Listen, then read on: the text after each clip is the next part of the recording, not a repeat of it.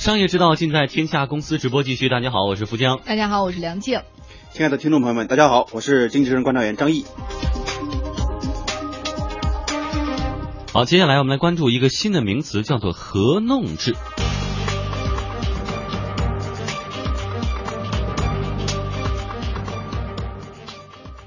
最近呢，一位名叫布莱恩 ·J· 罗伯逊的美国人来到中国，接受多家财经媒体的专访，不断提到了一个名词——合弄制。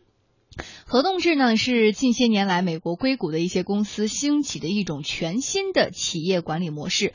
这个模式是布莱恩 ·J· 罗伯逊在零七年的时候首先提出的。他认为应该彻底的摒弃传统公司没有办法灵活应变的管理等级制度，然后用一种全新的方式来进行替代。嗯，最早在国内介绍合同制的是科罗拉多大学的物理系研究员万维刚。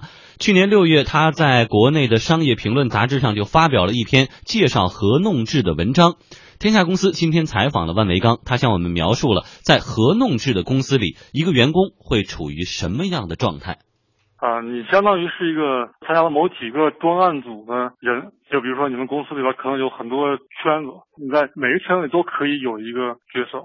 比如说，你在一个公司的最高权力机构的这个圈子里边扮演一个总经理的角色，但同时呢，你在这个公司的市场部门，可能这个市场部门里边还缺少一个负责写文档的这么一个人。你觉得你也适合这个角色，那你同时也可以参加这个圈子，就是你可以在不同圈子里边扮演不同的角色。但是呢，你本质上是一个很自由的人，你可以随时离开这个圈子，加入另外一个圈子，但是你可以同时在几个圈子里边工作，就是你没有一个固定的职位。嗯，在这个合同制的模式当中呢，传统的公司管理架构会被彻底的解散，没有 CEO 了，也没有部门主管了，员工完全处在一个自组织的管理状态。万维刚表示说，在这样的公司当中，人与人之间的上下级关系是完全不确定的。比如说你是这个公司的 CEO，你应该是我的领导。但是在这个合同制里边呢，如果你加入了我的一个圈子的话，我同时又是你的领导，就是他没有一个明确的，就是人与人之间的上下级关系，还有角色跟角色之间的上下级关系。比如说，我可能是研发部的院长，那么在研发部的时候，我就有权利决定你的去留，就是我觉得你不适合这个角色，我就可以把你从研发部给撤走，除非就是这个人他一个角色都没有了，那他就要被人裁掉。但他只要有一个角色，他就是有价值了，所以他就还可以继续工作。哎，举个简单的类比，好比在一个电台里面哈，它其实所谓这个圈子就是项目制，一个一个项目。我自己呢，可以在天下公司节目里边担任一个主持人，我还可以在另外一个节目当中当一个制作人。我不上节目，但是我说了算，这节目应该怎么做。然后再去另外的一个节目当中，你可能充当一个编辑，然后再去另外的一个节目当中，我充充当一个记者。有那么多时间和精力吗？有那么多自觉性吗？有那么多？可实施性啊，反正我个人感觉这不符合人性，够呛。就听听张毅老师您的观点。这种方式呢，在美国已经确实在实行了，而且是以这个初期的时候是以互联网公司为主的，因为互联网公司这种管理呢和传统的制造企业这种管理呢可能还不太一样。那这种方式呢，如果你放在可能是因企业不同而异的。如果说你在一个传统的制造企业，这种方式呢可能就不会打会打折扣的，对吧？比如让生产流水线的一个工人，然后再去做这个营销的总经理。那肯定是非常麻烦的一个事情，它更多时候偏重于知识密集性这种企业可能会更更合适一些，因为我们看这个企业这个“企”字很很很典型，那上面就个人嘛，下面就个停止的“止”嘛，就人的因素是排在第一位的。那么其实这个合同制它这个初衷是非常好的，就是希望通过一种因人设事这种方式，它不是说没有管理没有领导，它更多的是我的理解，它应该是一种呃业务的团队化。就把业务的方式通过团队来带领，team 制啊，团业务团队化，团队流程化，流程去中心化啊，所以去中心化就是没有我们传统意义上理解那种 leader 了，或者说领导了啊，或者说直接这种主管这种概念，大家更多的时候是一种平等协作这种关系，通过。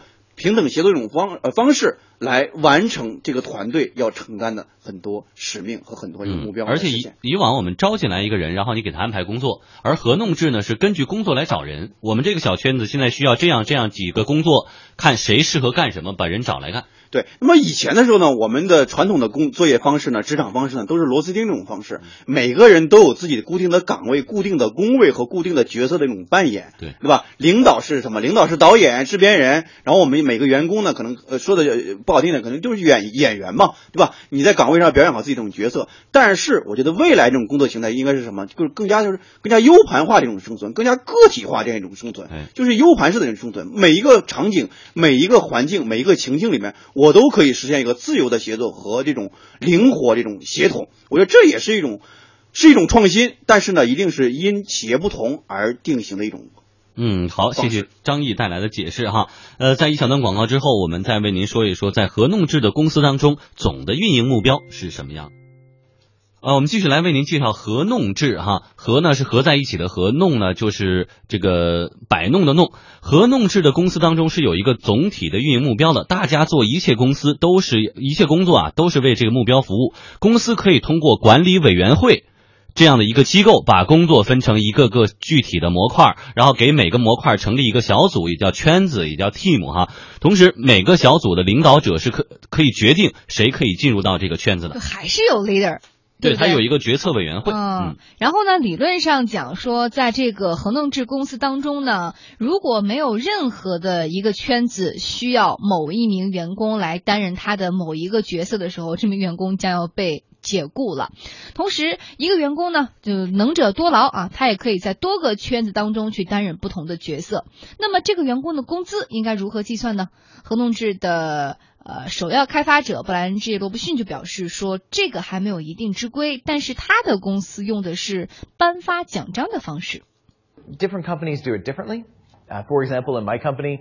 Since we have no managers, there's no manager to set your compensation. 他介绍说，不同的公司激励的机制是不一样的。以我们公司为例，自从没有经理这个职位以后，我们就没有经理来确定员工的工资数额。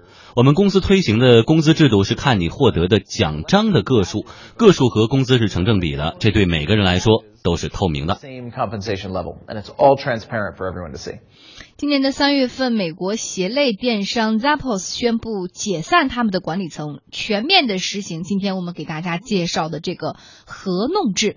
Twitter 联合创始人埃文·威廉姆斯也已经在自己的新创公司当中施行了这个合弄制的管理方法。合弄制首要开发者布莱恩 ·J· 罗伯逊也成立了一家公司，专门为那些愿意转型的公司来提供培训服务，告诉他们如何的由现有的模式顺利的转变成为一家合弄制公司。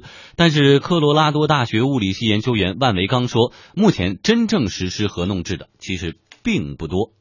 他们也在美国搞了很多培训，他们现在这个业务就是我进入你们公司，我像教练一样。帮助你们公司慢慢转化到合同制，但是这个公司的员工呢，有时候他也不太理解这个到底是怎么运行的。现在只有少数几个公司，有一个是 Zappos 做鞋的那个公司，这个公司是目前实行合同制最大的公司了。剩下的就是那些都是一些比较小的公司，包括这个创始人他自己的公司也不是很大，大概也就是几百人。Zappos 他大概有上万人，这是唯一一个大公司这样。这实际上是一个非常实验阶段，还不好说这个效果怎么样。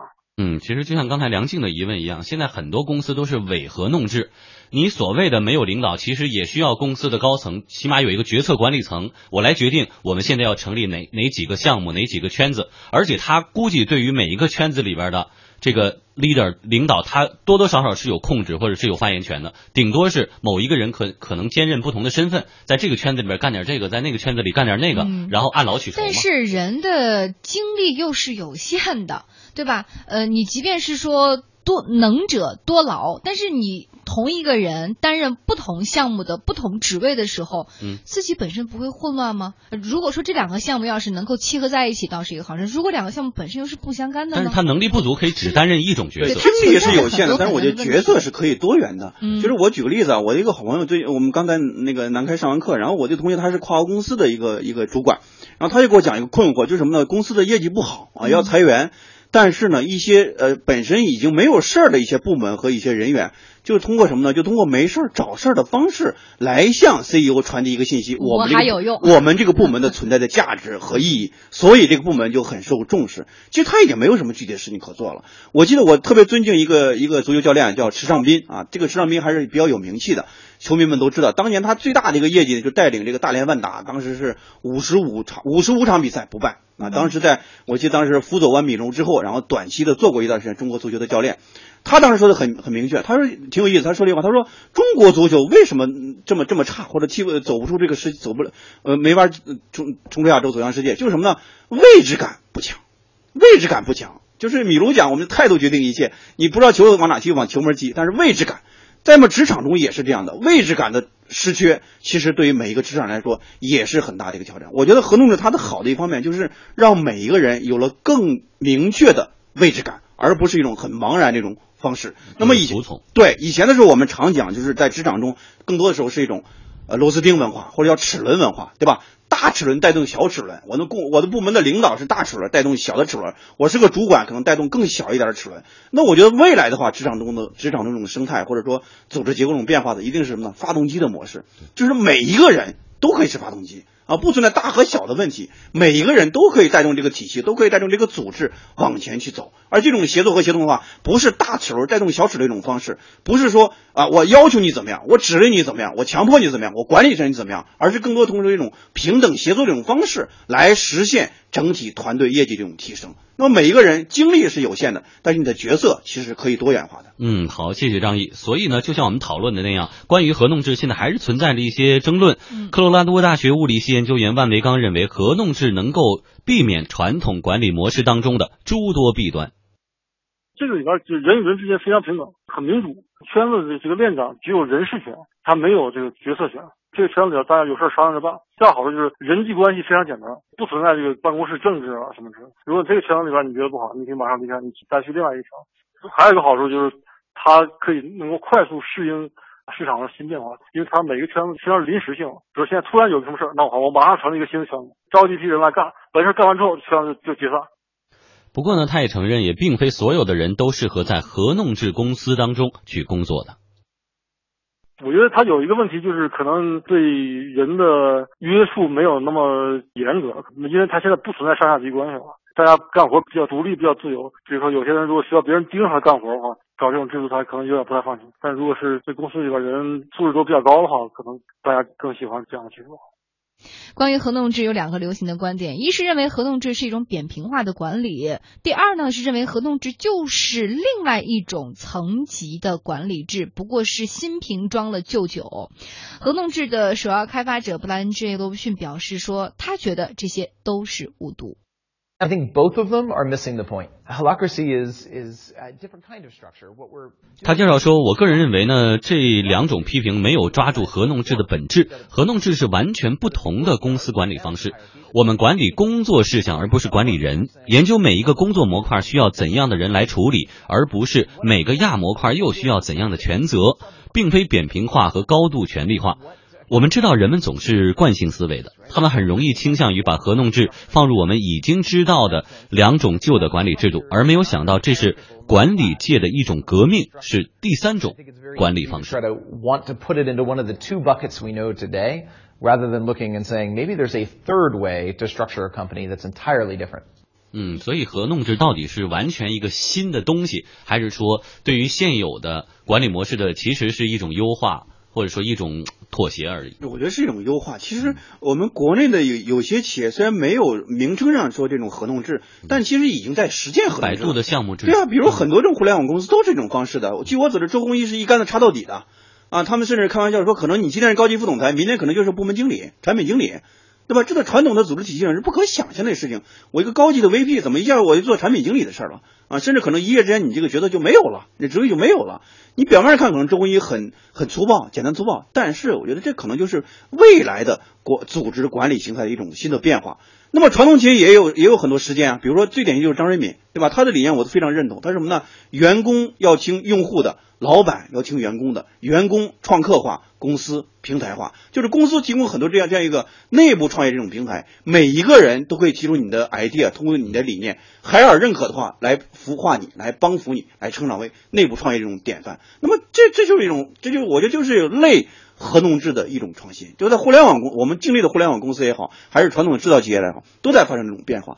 它的变化的核心就是人和事儿怎么能够匹配起来。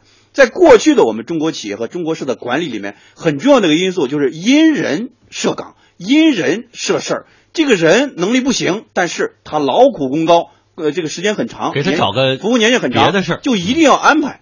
但是在新型的组织形态里面，就应该是什么呢？因事儿设人，这个事儿没有了，这个人也就没有存在的价值，没有存在的意义了。我觉得这个是合同制带给我们的新的一种耳目一新的一种变化。其实这种变化呢，也是一个不断演进的一种过程。对于中国企业和中国的这种管理来说，也是一个需要不断优化和需要改变的时候。我当时我记得当年采访柳传志的时候，我们曾经很多这种争议，对吧？有人说，我当时也问过刘总，我说有人经常说你说你是这个因人设事儿。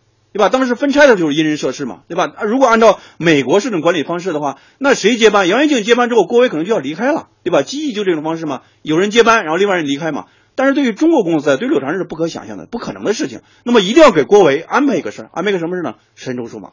那么还有一个人朱立南，也是一个大将，也是个总呃总参谋长这种角色，那怎么办呢？那就放在联想控股来负责资本运营。现在接了联想控股的作为总裁，就是，但是他对基层。还是什么呢？因事设人，这个事儿没有了，这岗位就没有存在价值，这个人也没有存在这种必要性了。所以当年联想不是家嘛，也做了很多这种裁员，甚至第一个裁掉的就是技术部门。所以我觉得合同制对于我们最大的一个变化，就是让我们能够认识到人和事儿的合理的匹配的问题。嗯，我们也期待着未来的这种优化，包括合同制的这越来越多的尝试，也会让大企业里的官气。越来越少一点，大家因为事情而在一起交流，而在一起碰撞，而在一起合作。好，马上为您带来的是一小段广告，然后为您播出今天的知乎热点。